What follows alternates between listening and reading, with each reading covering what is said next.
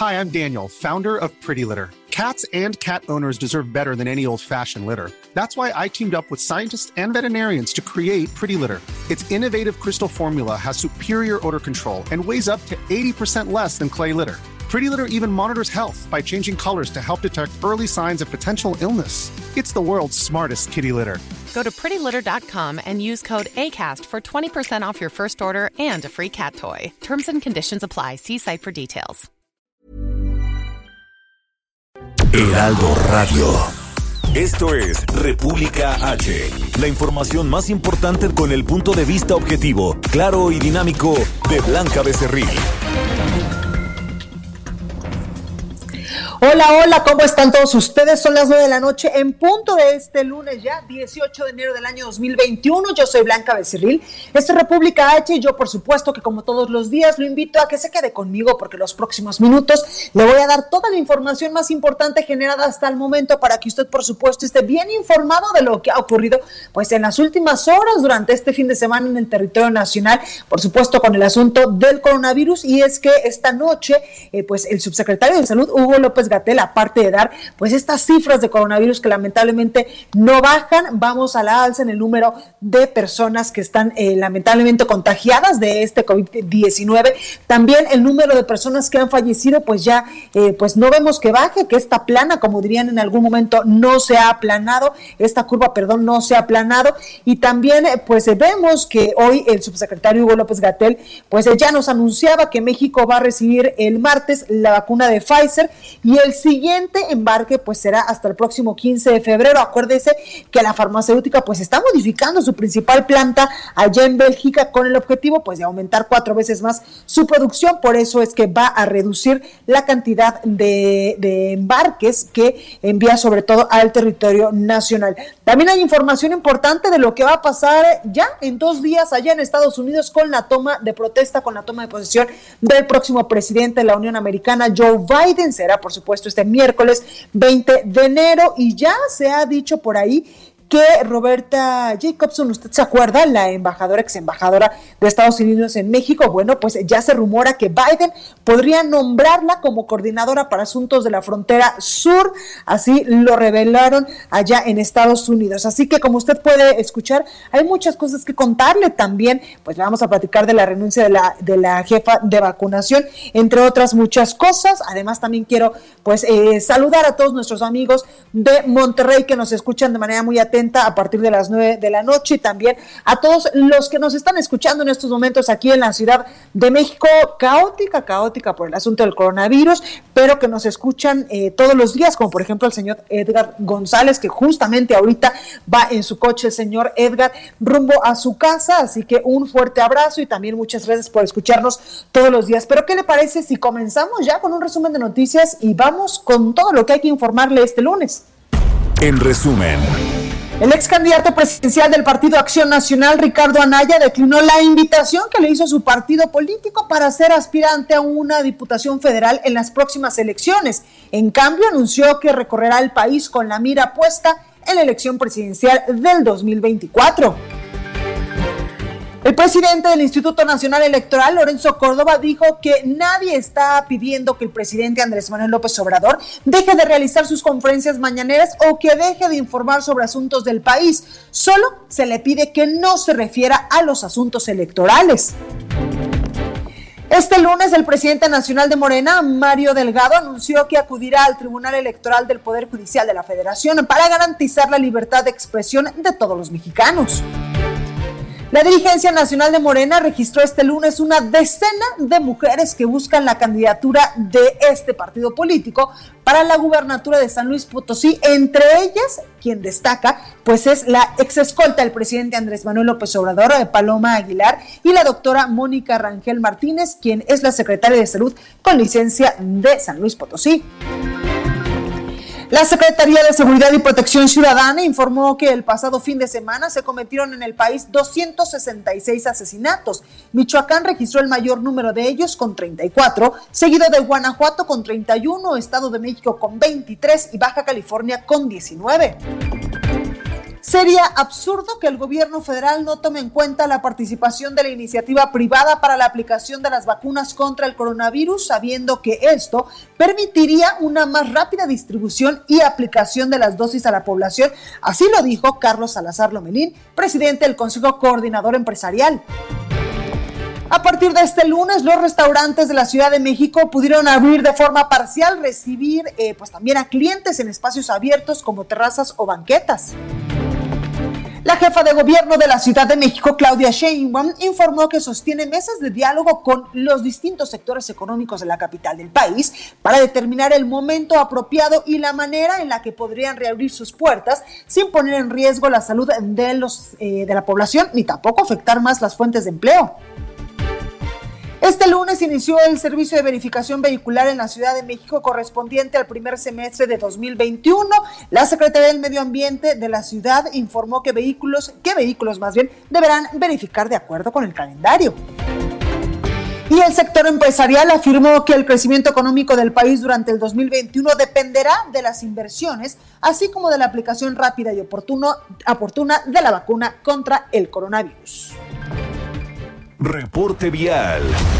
Bueno, pues vamos rápidamente a las calles de la Ciudad de México con mi compañero Alan Rodríguez. Alan, ¿cómo estás? Hola, ¿qué tal Blanca? Amigos, muy buenas noches. Nos encontramos en estos momentos en la calle de Comercio, en la colonia Escandón, alcaldía de Miguel Hidalgo. En este punto tenemos avance bastante complicado a la circulación para quien se dirige hacia la zona de viaducto. Y es que tenemos una gran concentración de personas quienes se han dado cita frente al número 119 de esta calle. Se trata de un centro de abastecimiento por parte de la empresa Infra, el cual es el único que se encuentra operando y con servicio disponible de oxígeno para las personas que se encuentran en estos momentos buscando una recarga o la compra de un tanque. Quiero comentarles que nos han eh, confirmado que tenemos aproximadamente 350 personas en este punto formadas y algunos de ellos han venido desde diversos puntos de la capital del país, incluso de municipios del Estado de México como Nezahualcóyotl, como Los Reyes y como también el municipio de Catepec. Ellos están haciendo largas filas que llegan incluso a hasta la zona de patriotismo y de viaducto Miguel Alemán Valdés en espera de este elemento que permitirá a sus pacientes que se están atendiendo en casa por lo menos un poco de respiración durante las próximas horas. Es el reporte que tenemos desde este punto donde continúan las largas, larguísimas filas de personas en búsqueda de oxígeno. Es el reporte. Gracias, Alan. Estamos al pendiente. Buenas noches. Bueno, y vamos con mi compañero Daniel Magaña, también a las calles de la capital del país. Daniel, buenas noches, ¿cómo estás? Muy bien, Blanca, ¿qué tal? Muy buenas noches, pues con información vehicular de las personas que pues piensan utilizar la zona de Avenida Universidad. Fíjate que, pues si bien no tenemos tanta actividad vehicular ya hasta ahora, procedente de la zona de Viveros, de la zona de Río que en dirección hacia Miguel Ángel de Quevedo, continúan las obras, están pues cambiando parte del camellón un poco antes eh, de pues llegar hacia la zona de la Miguel Ángel de Quevedo, también en la zona de Viveros, y esto retrasa el avance, sobre todo para trasladarse hacia la zona de la Avenida Miguel Ángel de Quevedo. A partir de aquí, el avance ya sin complicación, en el caso de que se incorporen hacia el eje 10 sur, la zona de Río de la Magdalena, la zona de Copilco, o bien continúen un poco más adelante hacia el perímetro de Ciudad Universitaria para poder incorporarse a la Avenida de los Insurgentes Sur. El reporte buenas noches. Ahí lo tenemos, Daniel, gracias. Continuamos atentos. Augusto Atempa, buenas noches, ¿cómo estás? Blanca, muy buenas noches. Te platico que un accidente vehicular dejó al descubierto un cargamento de droga aquí en la Ciudad de México. Y esto ocurrió sobre la avenida Río San Joaquín, entre ingenieros militares y la calzada Legaria, cuando pues la camioneta que transportaba la carga circulaba por los carriles centrales de esta vialidad, pero al bajar un puente perdió el control y volcó sobre un camellón. Tras el accidente, el conductor escapó del lugar mientras que los policías al revisar el, vehículo pues hallaron varios paquetes con polvo blanco, razón por la que resguardaron la zona y en estos momentos los carriles laterales de Río San Joaquín permanecen cerrados mientras se lleva a cabo el dispositivo de seguridad en el que participan más de 50 vehículos de la Secretaría de Seguridad Ciudadana y más de 200 agentes. Los peritos ya iniciaron las investigaciones y pues la camioneta será llevada a una agencia del Ministerio Público que se ubica en la avenida Jardín, ahí en Zapotalco, donde pues se determinará eh, pues eh, de, dónde venía y hacia dónde iba. Blanca, mi reporte. Pues ahí la información, gracias, regresamos al ratito contigo. Seguimos pendientes. La nota del día. Bueno, y es que la nota del día, por supuesto, como eh, usted ya sabe desde hace muchísimos meses, lamentablemente, pues es la evolución del coronavirus en territorio nacional.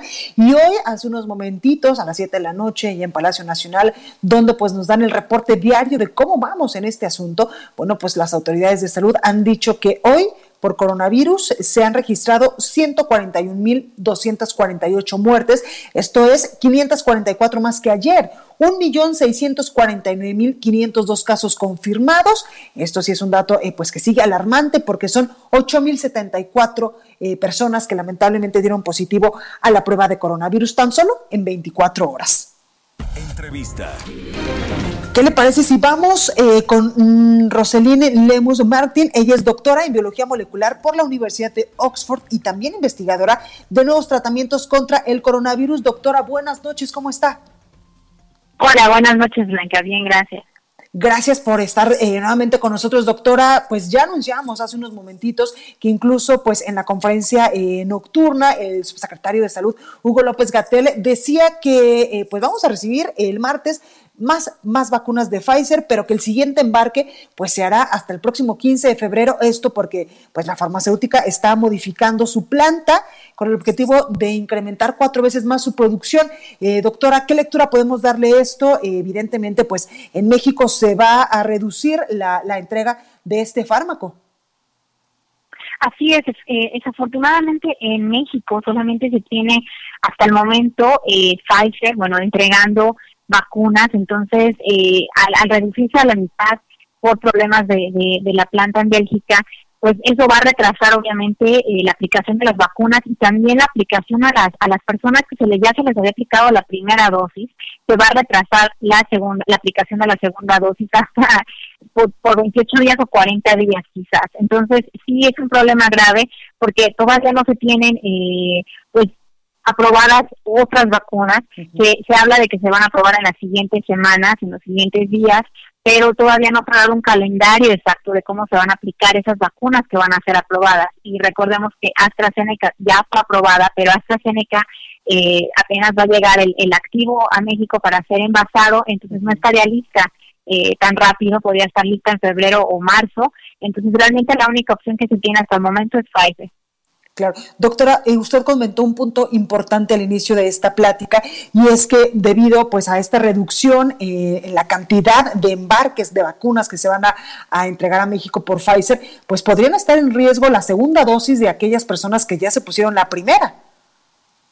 Así es, definitivamente los números muestran que sí podría haber eh, personas que no que no van a obtener la segunda dosis o sí la van a obtener, pero va a estar retrasada. Y recordemos que esta vacuna se tiene que eh, eh, seguir al pie de la letra, bueno, los días en los que se pone, le aplica la segunda dosis, porque sí hay riesgo de, eh, bueno, que ya no sea tan efectiva, obviamente, la medida de la efectividad que se habían eh, otorgado en la fase 3 va a ser menos efectiva si se aplica, obviamente después, incluso 40 días podría ser el caso en algunas personas. Afortunadamente hay personas que sí ya están obteniendo la segunda dosis, pero no va a ser suficiente para todas aquellas que eh, obtuvieron ya la primera dosis hace algunas semanas.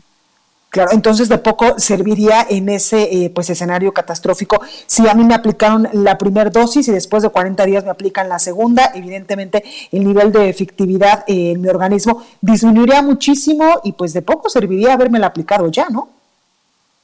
Sí disminuye, recordemos que la, la primera dosis es una protección del 50%, la segunda dosis es la que realmente ya sube la protección hasta un 95%, eh, obviamente sí se disminuye eh, un poco conforme pasan los días. Eh, eh, no, no sería tan eh, tan grande la, disminución, pero sí se disminuye. Entonces, sí hay, hay un problema ahí. Y lo importante, bueno, es no solamente las personas que no van a recibir la segunda dosis, sino las personas que no van a recibir alguna dosis como tal, ¿no? Que, esperaban los siguientes grupos a los que se iban a vacunar, que serían los adultos mayores, que también esperaban Pfizer. Bueno, ahora eh, quizás ya no se van a vacunar los adultos mayores con Pfizer, sino con alguna otra vacuna. Claro, tocando este tema, eh, doctora, ¿cuáles serían pues las diferencias? Por ejemplo, en estos momentos eh, estamos escuchando un bombardeo literalmente de, de, laboratorios, de universidades, de muchísimos fármacos que podrían pues convertirse o que ya son vacunas eh, que estarían pues ayudándonos a contrarrestar los efectos del coronavirus, como por ejemplo hemos escuchado de Pfizer, de Moderna, de AstraZeneca, de CanSino, hasta el Sputnik 5 eh, rusa, que pues se dice que también ya podría llegar a México. Así es, definitivamente las opciones, realmente las opciones reales que tiene México, porque Moderna no se ha hablado al respecto, aunque Moderna eh, sí es una buena opción porque ya está aprobada por la FDA, pero eh, a México no ha hablado al respecto, sobre todo por el precio, porque sí es una vacuna que es eh, mucho más cara, por ejemplo, es lo doble la dosis que la de Pfizer, entonces al, al respecto no se ha hablado, entonces las opciones reales que tiene México, eh, bueno, son Cancino, Sputnik, que son las que se han hablado, y las diferencias principales entre las diferentes vacunas obviamente es el porcentaje de efectividad que tiene cada una, de eficacia que tiene cada una evaluado en la, en la fase 3 y eh, la estrategia con la que se elaboró cada una de las vacunas. Es la única diferencia y bueno, también la temperatura en la que se transporta cada una de ellas y obviamente el precio. Pues ahí lo tenemos, Roselín Lemos Martín, doctora en biología molecular por la Universidad de Oxford. Muchísimas gracias, como siempre, Roselín. Con gusto, Blanca. Cuídate mucho. Bueno, y vamos hasta Nuevo León con mi compañera Dani García, que nos tiene información importante. Mi Dani, ¿cómo estás? Hola Blanca, muy bien, muy buenas noches. Te saludo desde Monterrey. El día de hoy eh, aquí se inició con una vacunación masiva, esto pues aplicando vacunas eh, contra la influenza en un modelo de drive-thru. Eh, Nuevo León se está preparando para una vacunación masiva contra el COVID-19. Esto pues con esta mega jornada de aplicación de la vacuna contra la influenza en modalidad drive-thru que te comentaba. Esto arrancó hoy por la mañana en donde el secretario de Salud del Estado, Manuel de la Boca Dazos, explicó que pues este proyecto servirá como un ensayo para la vacunación masiva de la población aquí en la entidad, una vez que pues se tenga acceso a la vacuna contra el coronavirus y la entidad pues busca adquirir de forma independiente, como bien sabemos. Él, mismo dio a conocer que arrancó la vacunación en su modalidad drive-thru este lunes por la mañana. Esperan aplicar 400 mil dosis en el estacionamiento de un centro de entretenimiento conocido como la Arena Monterrey en un horario de 8 de la mañana a 8 de la noche los siete días de la semana. Las personas pues pueden ingresar al estacionamiento en su vehículo o bien caminando si no cuentan con uno y ahí se les aplicará la vacuna contra la influenza. Recordemos estas imágenes que se volvieron virales recientemente en Estados Unidos donde se hacían largas filas para que las personas pudieran aplicarse la vacuna del COVID-19. Bueno, pues lo que intenta el Estado de Nuevo León con esta aplicación de la vacuna contra la influenza es pues ensayar un poco cómo sería una vez que llegue la vacuna contra el COVID aquí a la entidad. Para esto pues estarán aplicando las vacunas con personal de la Secretaría de Salud del Estado, quienes están ensayando, digamos, cómo sería el protocolo una vez que arriben las vacunas. Y bueno, sobre este mismo tema, Blanca, la misma Secretaría de Salud del Estado anunció que buscará comprar y aplicar las vacunas anticovid para su población, aunque no sean autorizadas por la Comisión Federal para la Protección contra Riesgos Sanitarios, también conocido como la, la COFEPRIS. Durante este mismo evento, Blanca, el secretario de Salud dio a conocer que ya están trabajando en los trámites para poder acceder a la vacuna Sputnik V desarrollada en Rusia, la cual pues todavía no ha sido acreditada por el, el órgano regulatorio. Sin embargo, pues el funcionario advirtió que de no avalarse su compra y aplicación, el gobierno estatal buscará acreditar este proceso a través de la misma de la COEPRI, la Comisión Estatal para la Protección contra Riesgos Sanitarios de aquí de Nuevo León. Así que bueno, pues esta sería la actualización que tenemos el día de hoy. No hay vacuna del COVID-19 todavía aquí en Nuevo León, sin embargo, pues ya se encuentran los trámites para hacerlo y se está preparando la entidad ya con este proyecto masivo, viendo qué puede funcionar y qué no puede funcionar a través de esta modalidad de drive-thru que se está viendo a partir de hoy y por el resto de la semana, de 8 de la mañana a 8 de la noche en el centro eh, de de la Arena Monterrey Blanca. Pues ahí está muy buena la información, mi Dani, gracias. Estamos pendientes, Blanca. Muy buenas noches. Buenas noches. Oiga, ¿y qué le parece si vamos hasta Estados Unidos con mi compañero Juan Guevara, periodista de Now Media? Porque estamos ya a unas horas, exactamente a dos días de que Joe Biden pues tome protesta como presidente de Estados Unidos. ¿Cómo están las cosas en Estados Unidos previo a la toma de posesión de Joe Biden como presidente? Juan, ¿cómo estás? Mi queridísima Blanca Becerril, aquí tu fan número uno, Juan Guevara. Déjame decirte que eh, uno las cosas están interesantes. Estamos en, alerta máxima en 50 ciudades de los Estados Unidos, incluyendo Houston. Sí, eh, y quiero decirte que los departamentos de inteligencia, inclusive tuve una junta el día de hoy con una persona del departamento de inteligencia aquí en Estados Unidos, eh, y varios jefes de policías de eh, ciudades circunvecinas, entonces se prevén disturbios mañana y el miércoles. Mañana esperamos esperamos que nuestro cuate Trump, así como despedida, se aviente 100 perdones. 100, escuchó usted bien, 100 perdones. No está claro si se va a perdonar a sí mismo y se va a perdonar a su familia, pero va a perdonar a 100 personas. Segundo, ya salió a la luz pública que parte del grupo ha llegado a Trump, estaba recibiendo lana por los perdones, entonces ahí te encargo el relajo. Y número tres, que creo que es muy importante, es que a un día y medio de que termine, de, que termine Donald Trump su estado, vaya, eh, ya, ya estamos viendo que Nancy Pelosi va a mandar los artículos de, juicio político esta misma semana.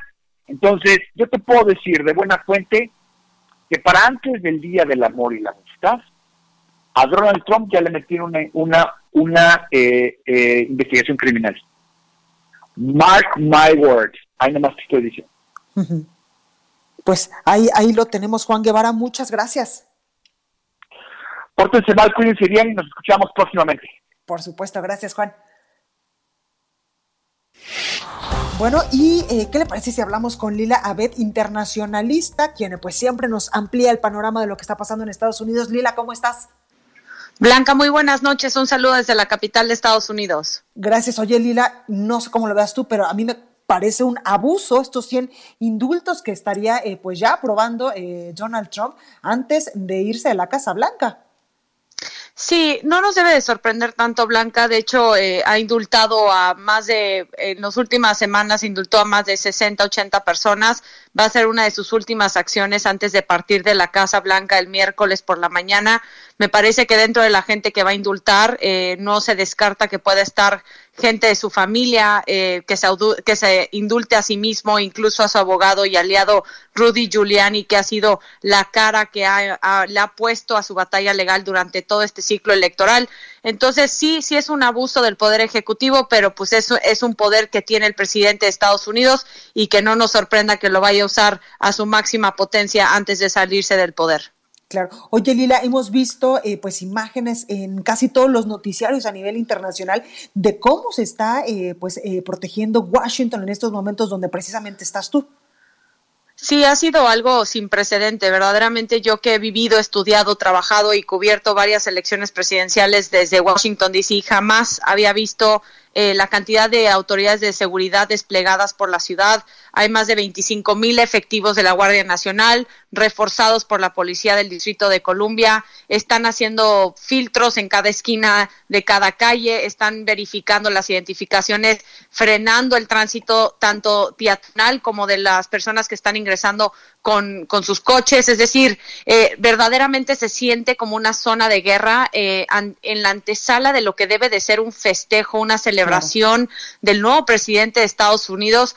Pero bueno, debido eh, a la crisis sanitaria y ahora con estas amenazas de que pueden haber protestas armadas, no solamente en Washington, D.C., sino en los 50 estados, pues estamos ante un escenario sombrío en donde los capitalinos, la gente que que vive en, Washington, D.C., se les nota el nerviosismo, se ve ansiosa y está muy pesado el ambiente.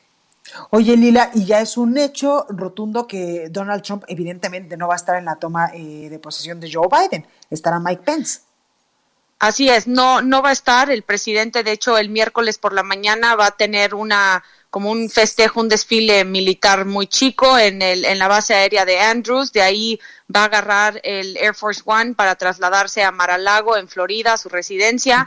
Esto lo hizo con el motivo de que no lo vean como el expresidente, ¿no? Este, él no va a estar en la toma de protesta. Cuando eh, tome protesta Joe Biden, él se convertiría obviamente en el expresidente. Quiere evitar ese escenario, nunca concedió la elección y me parece que quiere mantener esa imagen para cualquier aspiración que pueda tener en el futuro próximo. Claro. Oye, Lila, ¿sabemos si ya desalojó la Casa Blanca, si ya hubo mudanza y estas cosas?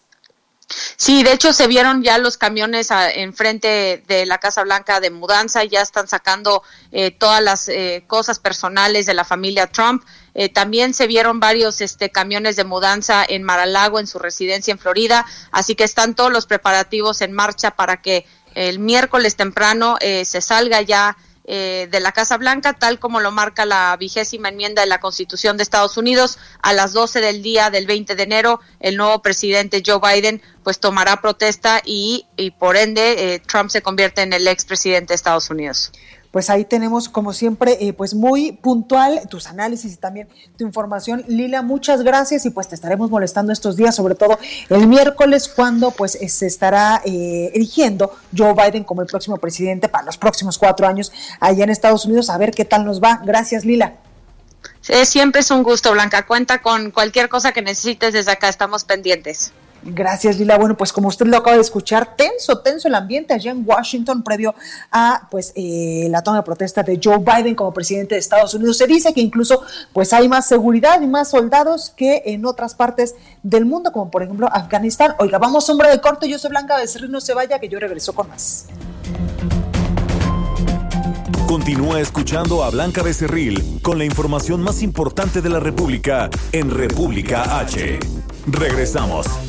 Estamos de regreso con la información más importante de la República en República H, con Blanca Becerril, transmitiendo en Heraldo Radio. En resumen. El presidente de México, Andrés Manuel López Obrador, defendió su decisión de hacer público el expediente enviado por la DEA sobre el exsecretario de la Defensa Nacional, Salvador Cienfuegos. Sostuvo que se hizo lo correcto y dijo que él también está decepcionado de dicha agencia estadounidense. En otro tema, el presidente confirmó que este martes llegará solo la mitad de dosis de vacunas contra el coronavirus de Pfizer. Se repondrán todas las demás en febrero. La Secretaría de Salud confirmó la salida de la responsable del plan de vacunación contra el coronavirus, Miriam Esther Veras Godoy, quien presentó su renuncia al cargo por motivos personales. Seis entidades de la República siguen en riesgo máximo por el alto nivel y el alto número de contagios e índices de hospitalización. En términos de ocupación hospitalaria, la Ciudad de México sigue a la cabeza con el 90%, Hidalgo 86, Estado de México 83, Guanajuato 84, Nuevo León 81 y Puebla 76. La UNAM puso a disposición de los gobiernos federal y de la Ciudad de México 20 ultracongeladores para coadyuvar a la cadena de frío indispensables para apoyar el proceso de vacunación contra el coronavirus. La Arquidiócesis Primada de México confirmó que el cardenal emérito Norberto Rivera Carrera continúa recuperándose en un hospital con diagnóstico de coronavirus. Por otra parte, también se dio a conocer el fallecimiento del obispo auxiliar Francisco Daniel Rivera Sánchez a causa de complicaciones derivadas por el coronavirus. Personal de servicios periciales de la Fiscalía Capitalina continúan con las investigaciones para esclarecer el motivo del incendio de la semana pasada en la subestación eléctrica del complejo Delicias del sistema de transporte colectivo Metro en la colonia Centro Histórico. Y a dos días del cambio de gobierno en Estados Unidos, la Embajada de México en aquel país, Marta Bárcenas, su titular, informó que se hizo la prueba de coronavirus en el estacionamiento del Pentágono para acudir a la toma de posesión de Joe Biden y Kamala Harris. Bueno, vamos rápidamente a las calles de la Ciudad de México. Eh, no, primero vamos con mi compañero Misael Zavala, reportero del Heraldo, porque que Ricardo Anaya, el ex candidato a la presidencia de la República en el 2018, rechazó ser diputado plurinominal por el PAN. ¿Por qué? Misael Zavala nos tiene los detalles. ¿Cómo estás, Misael? Blanca, buenas noches, buenas noches al auditorio. Efectivamente, como bien lo comenta, Ricardo Anaya rechazó la oferta de Acción Nacional de ocupar una candidatura plurinominal a diputado federal, es decir, el pase directo que tienen eh, estas candidaturas eh, de representación proporcional que se llaman plurinominales, eh, y se destapó para buscar un segundo round en la contienda por la presidencia de la República en el 2024. El panista dijo que la elección de este año es muy importante pero la presidencial de 2024, esa será crucial y por eso volverá a participar eh, como candidato presidencial en un video donde aparece recorriendo varios, lugares del país.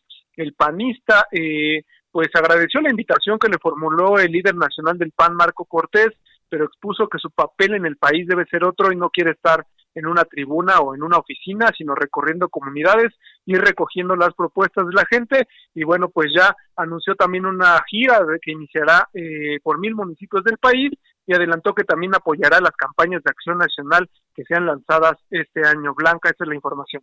Gracias, Misael. Gracias, buenas noches. Entrevista. Bueno, precisamente para hablar de este tema tengo en la línea telefónica y como siempre le agradezco a Marco Cortés, líder nacional del Partido Acción Nacional. Marco, ¿cómo estás? ¿Qué huele, Blanca? Gusto saludarte. Buenas noches. Oye, mi Marco, ¿cómo tomas la respuesta de, Ricardo Anaya y eh, pues a decir no a esta diputación plurinominal y sí a la grande en el 2024? Bueno, pues efectivamente, Blanca, como presidente de Acción Nacional, sí le propuse a Ricardo Anaya ser diputado plurinominal en la siguiente legislatura, porque pues cuenta con experiencia sobrada, trayectoria suficiente para estar en la Cámara de Diputados. Y en una larga plática, él me explicó este proyecto que tiene de recorrer el país, de ir a más de mil municipios, de visitar a la gente, de ver sus necesidades y seguir avanzando en esa lógica de poder entender las necesidades de cerca para poder aportar soluciones a los problemas de la sociedad. Y también en ese proyecto que él se ha planteado rumbo al 2024. Entonces yo primero festejo, celebro que Ricardo Anaya va a estar participando muy activamente en las campañas y además celebro que va a estar recorriendo el país. Requerimos que todos los liderazgos, todos los talentos de Acción Nacional hagan lo suyo rumbo al 2021 y rumbo al 2024. Claro. Oye, Marco, en algún momento cuando Ricardo Anaya pues se acerque eh, pues al partido, a ti tal vez como presidente nacional del Partido de Acción Nacional y les diga, oigan, necesito todo el apoyo para ir como candidato a la presidencia del 2024, ¿se le podrá dar? Sin lugar a dudas, el Partido de Acción Nacional tendrá sus procesos internos, estatutarios, y si él resulta el candidato de Acción Nacional, pues por supuesto que contará con toda la fuerza y con todo el apoyo de esta institución. Claro. Oye, Marco, en otros asuntos, ¿cómo van las alianzas? ¿Cómo va, por ejemplo, pues las pláticas incluso con Margarita Zavala? Van avanzando muy bien, Blanquita. Ya vamos, yo te diría que muy cerca de estar ya pudiendo informar que vamos a construir juntos. Yo creo que hay mucha generosidad, hay mucha disposición para poderlo hacer porque tenemos claridad de objetivo, necesitamos sumar esfuerzos, requerimos reconducir la política económica, social, de seguridad. De verdad las cosas, Blanca, en México están muy mal y no hay ninguna situación anterior que haya surgido que deba evitar que hoy no podamos construir hacia el futuro, hacia adelante, con una agenda de modernidad y además incluyente donde todos podamos caber y empujar con fuerza. Claro. Oye, Marco, en algún momento volveremos a ver en el Partido de Acción Nacional con tus oficios políticos, evidentemente, por ejemplo, a Margarita Zavala, a Felipe Calderón, al expresidente también, eh, Vicente Fox. Mira, por lo pronto yo te diría que ahorita estamos construyendo todos en la misma dirección, en el mismo sentido. Recordarás que Vicente Fox estuvo con nosotros en una asamblea nacional en donde pudimos mandar un mensaje de cohesión muy importante en el 2019. Y bueno, pues yo espero que se concrete este esfuerzo que hemos venido haciendo con todas las personas que en su momento dieron la firma para la conformación de este partido de México Libre y por supuesto con Margarita Zavala que lo representaba. Marco, ¿cómo van las alianzas eh, con otros partidos rumbo a la elección del 2021, a estas 15 gubernaturas? Mira, yo te diría que vamos muy competitivos en muchos de los estados, hasta en los que vamos solos. Te pongo el caso de Querétaro, donde Acción Nacional va solo y traemos punteros en la elección con mucha fuerza y con mucha contundencia y te puedo decir que vamos a ganar la gubernatura de Querétaro. También en el caso de Nuevo León, hoy te puedo decir que estamos ya en empate técnico y creciendo Acción Nacional va a dar muy buena batalla en el estado de Nuevo León y yo estoy seguro que será otro estado pintado de azul para cuidar la grandeza de este estado, su capacidad de traer inversión, de generar empleo y que además es ejemplo en el mundo y a nivel, por supuesto, de nuestro país. Y también te diría que vamos a tener muy buenos resultados en estados donde estamos coaligados, que es el caso de Baja California Sur, en donde ya las cosas se vienen acomodando muy bien para que nuestro candidato pueda salir adelante, también en el caso de Sonora, también en casos como Zacatecas, en casos como Michoacán, que se han venido fortaleciendo mucho en los proyectos, las diferentes candidaturas para salir muy fuerte y poder ganar las elecciones. Te pongo el caso de San Luis Potosí, en donde Octavio Pedrosa ya se convirtió en nuestro candidato electo y ya con toda la fuerza de esta coalición que también permitirá que podamos ganar esta gubernatura. Yo lo que veo es que vamos a tener una buena jornada rumbo al 6 de junio y en donde va a ser muy importante, Blanca, que logremos ese equilibrio y ese contrapeso en la Cámara de Diputados que debe haber en todas las democracias en el mundo. Oye, Marco, por último quiero preguntarte, después de la elección interna en Morena, pues muchos eh, que aspiraban a ser candidatos a gubernaturas, pues quedaron eh, pues eh, muy muy lastimados o muy molestos con estas con estas elecciones internas. ¿El Partido Acción Nacional ha buscado alguno de ellos o ellos se han acercado hacia ustedes? No, no se han acercado, tampoco los hemos buscado. Lo que hemos dicho es todas las mujeres, todos los hombres de bien son bienvenidos aquí en Acción Nacional para sumar, para cambiar la realidad que está viviendo nuestro país. Todos aquellos que hoy ya vean que el país no lleva buen rumbo, que se han tomado malas decisiones y que literalmente reconozcan que se equivocaron, pues acá son bienvenidos para empujar con los proyectos que ya tiene claramente definidos Acción Nacional. Pues ahí lo tenemos, Marco Cortés, presidente nacional del PAN. Gracias por esta comunicación como siempre. Al contrario, Blanca, un gusto saludarte siempre. Abrazo afectuoso. Cuídate. Gracias. Bueno, pues ahí está la información. Oiga, vamos con más porque a raíz de la denuncia presentada ante la Secretaría de la Función Pública sobre un eh, presunto manejo indebido de la vacuna contra el coronavirus de la farmacéutica CanSino Biologic, eh, pues así como eh, las versiones periodísticas que han circulado al respecto, niego categóricamente las acusaciones que ahí se expresan en mi contra. Esto firma la subsecretaria para Asuntos Multilaterales y Derechos Humanos de la Secretaría de Relaciones Exteriores, eh, Marta Delgado, quien ha estado pues estrechamente trabajando con otros gobiernos para traer vacunas a México. Por eso es que dice, a raíz de la denuncia presentada ante la Secretaría de la Función Pública sobre mi presunto manejo indebido de la vacuna contra el COVID-19 de la farmacéutica CanSino Biologic, así como las versiones periodísticas que han circulado al respecto, dice eh, Marta Delgado niega categóricamente las acusaciones que ahí se expresan en mi contra. Vale la pena recordar que el trabajo de la Secretaría de Relaciones Exteriores se ha limitado a realizar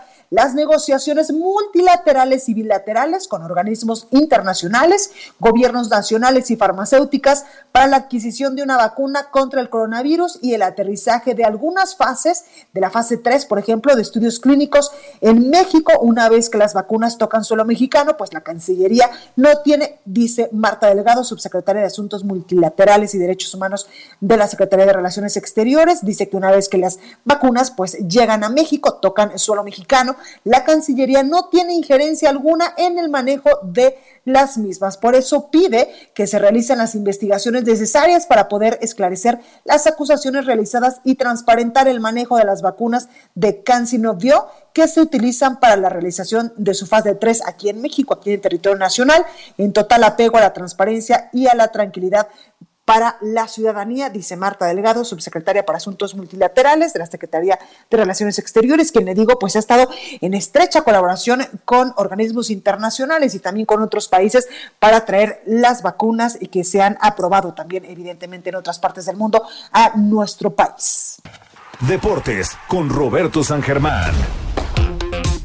Bueno, y ya está listo como todos los lunes. Mi Robert, ¿cómo estás?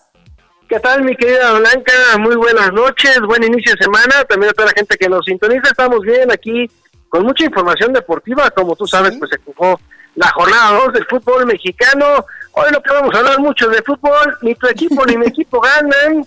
Les va mal a Cruz Azul, a mi América. Las Chivas empatan. El único que gana de los cuatro grandes es el equipo de los Pumas 3 a 0. Pero van a perder a su delantero Dineno por lo menos de cuatro a seis semanas tiene un desgarre en el músculo isquiotibial, entonces este hombre pues se va a tardar un ratito, malas noticias para el cuadro de los Pumas, sobre todo porque se quedaron sin otro de los jugadores que tenían en la delantera, Carlos González, que fue vendido a Tigres, que perdió 2 por 0 con el equipo de Santos, pero bueno, eso es lo que ha estado pasando en nuestro fútbol, pero fíjate que la nota y lo está dando Rayados de Monterrey, Pues resulta que Rayados de Monterrey tiene 18 jugadores de diferentes categorías con COVID-19. Pero espérame, el problema más grave es que varios de esos que ya dieron positivos el día de hoy jugaron contra el América el sábado.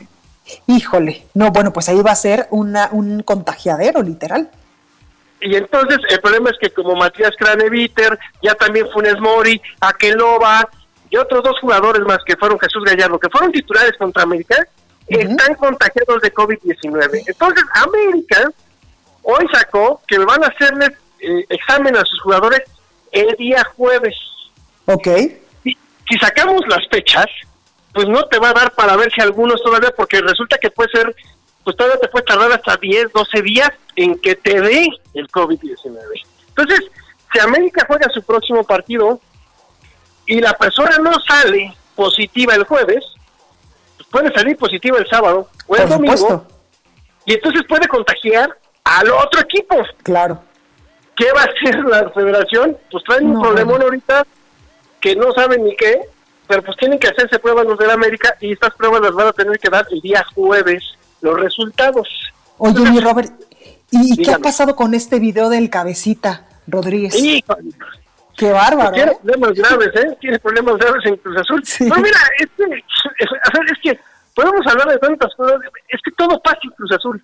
Sí, todo, de hecho, todo lo que puede pasar pasa en Cruz Azul. Cabecita Rodríguez, eh, con esta situación. A ver, primero que nada, si vas a una fiesta, quítale los celulares a tus cuates. Como muchos políticos lo hacen, ¿eh, mi Robert? Claro, a ver, quítale los celulares, no falta. Además, no sabemos si eran escorts, no sabemos si eran novias, no sabemos porque se ven varias mujeres. Sí. Te van a grabar, compadre, te van a buscar, vas a hacer, ahí estás. A ver, no entiendo por qué un día antes del partido, este, todo ese tipo de cuestiones y sale a la luz pública. Es que es el problema de las redes sociales. Y entonces este hombre ya tiene una bronca porque lo van a multar. Además él dice que ya se quiere ir. Ya tiene una oferta, ¿no? En el extranjero. Sí, el fútbol chino, sí, del fútbol chino. Este, él está muy enojado porque se supone que en Italia lo quería el Cagliari y que no lo dejó salir Cruz Azul. Lo van a multar y lo van a sentar. Entonces, pues hay que esperar. La verdad, hay que esperar mucho de lo que vaya a salir con estas situaciones, pero sí, sí, también se deben de comportar. O sea, que no, no, no, estás en torneo y deja tú estás en torneo. Estamos en pandemia. Sí, justamente. Oye, mi Robert, y también hay información de lo que pasó este fin de semana en la NFL. Híjole, la NFL, mira, se vienen buenas finales de conferencia. Este, pues ahí va Patrick Mahomes, para mí este hombre es el mejor quarterback ahorita ganó su equipo, pero él salió conmocionado. Hay que esperar al protocolo de conmoción. No tiene una fecha la NFL porque mucha gente está diciendo que si puede llegar o no puede llegar. Tienen que pasar varias cosas en estos días. Primero, 24 horas de reposo, ya las cumplió.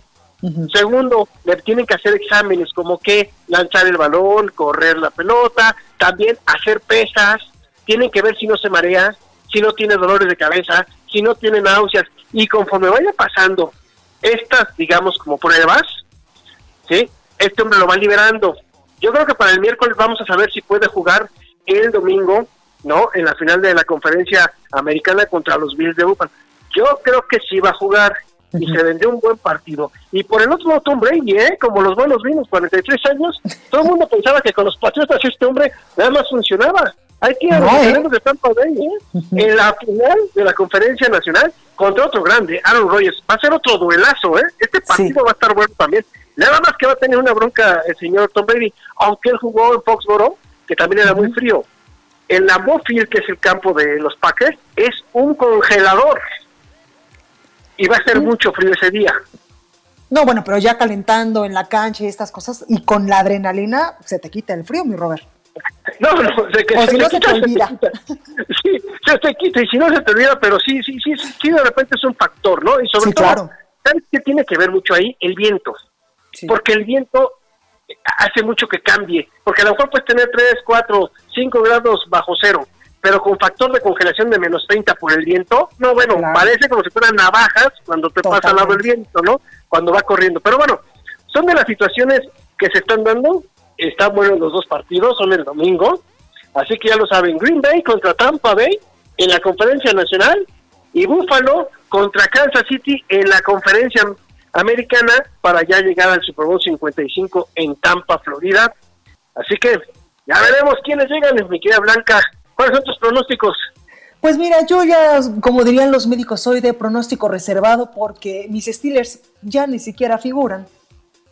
Pero tú, tú, a ti, tú eres fanática eh, de Tom Brady, ¿no? Ah, no, claro, por supuesto. Yo a él donde esté, yo le apuesto. Este, espero que no hayan escuchado, ¿eh? No, no, no, no te preocupes, no te preocupes. Espero que no hayan escuchado. Oye, no soy la única mujer en México ni en el mundo que dice este tipo de comentarios, oye. Ya, ya, ya, vamos a evitar, por favor, señores. Este, está bien, no dijo nada, Blanca, fui cuando, yo. Cuando un partido lo trae eh, dentro de sus, de sus jugadores, pues las mujeres decimos, ¿qué vamos a, qué vamos a, ofrecer esa tarde de la NFL? Papitas, doritos con guacamole. Nos prestamos pues para que el marido esté sentado viendo el fútbol americano, ¿cómo no? Pero está bien, entonces vamos a poner que usted le va a los bucaneros. Entonces, y por el otro lado, el americano, ¿quién crees? A ver, ¿quién crees tú que llega al Super Bowl? Chispas, no sé. ¿Búfalo o los jefes? Yo creo que los jefes. Bueno, pues tú estás diciendo tú que sería Kansas City contra Tampa Bay. Yo creo que va a ser Green Bay contra Kansas City. Pero bueno, eso ya lo estaremos platicando el pues día tú, el, tú lo sabes más. Mi Robert, muchísimas gracias. Gracias a ti, que pases de muy buena semana. A todos buen inicio de semana y abrazos. Igualmente, cuídate. Igual ustedes. Bueno, pues vamos con más información, oiga, y me da muchísimo gusto saludar en la línea telefónica a mi compañero Alejandro Cacho, conductor del Heraldo Televisión. Alejandro, ¿cómo estás? Ah, me parece que todavía no nos escucha. Eh, Alejandro Cacho, evidentemente, pues usted sabe que es el conductor de uno de los, eh, de los proyectos más importantes que le va a ofrecer durante este año 2021 el Heraldo de México, el Heraldo Radio, también el Heraldo Televisión, el Heraldo eh, pues en periódico y en todas nuestras plataformas digitales. Usted podrá pues tener información de primera mano, información verídica, nada de fake news sobre pues este proceso electoral, cómo se va moviendo este ajedrez y precisamente ya tengo en la línea telefónica Alejandro Cacho, conductor del Heraldo eh, Televisión y por supuesto también titular de Ruta 21. Alejandro, ¿cómo estás? Hola Blanca, ¿cómo va? Buenas noches. Muy bien, Alejandro, pues cuéntanos cómo nos va en Ruta 21. Veíamos que hoy, pues Ricardo Anaya ya dijo que no quiere ser diputado, sino que se va a ir a la grande a recorrer todo el país para el 2024. Fíjate que se está poniendo muy interesante la, la, la, la, campaña. Eh, la decisión del INE yo creo que fue muy sensata, muy serena, muy profesional, pero creo también que no va a ser el único round entre el presidente López Obrador y el Instituto Nacional Electoral, porque falta que van a decidir respecto a la transmisión de las conferencias mañaneras. Para eso todavía falta tiempo, será en abril, pero por lo pronto ya le pidieron a él y a todos los funcionarios públicos que se abstengan de hacer comentarios. Y eh, por otro lado, con el tema de las que es altamente sensible y de enorme interés entre los mexicanos por la pandemia, pues eh, las voces en torno a que se está utilizando electoralmente son cada vez más. Y por desgracia, pues eh, el,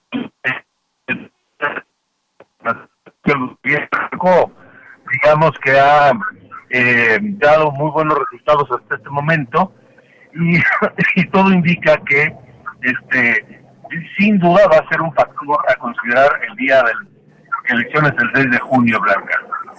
Totalmente, Alejandro, pues ahí tenemos el ajedrez político se está moviendo y esto que apenas va empezando.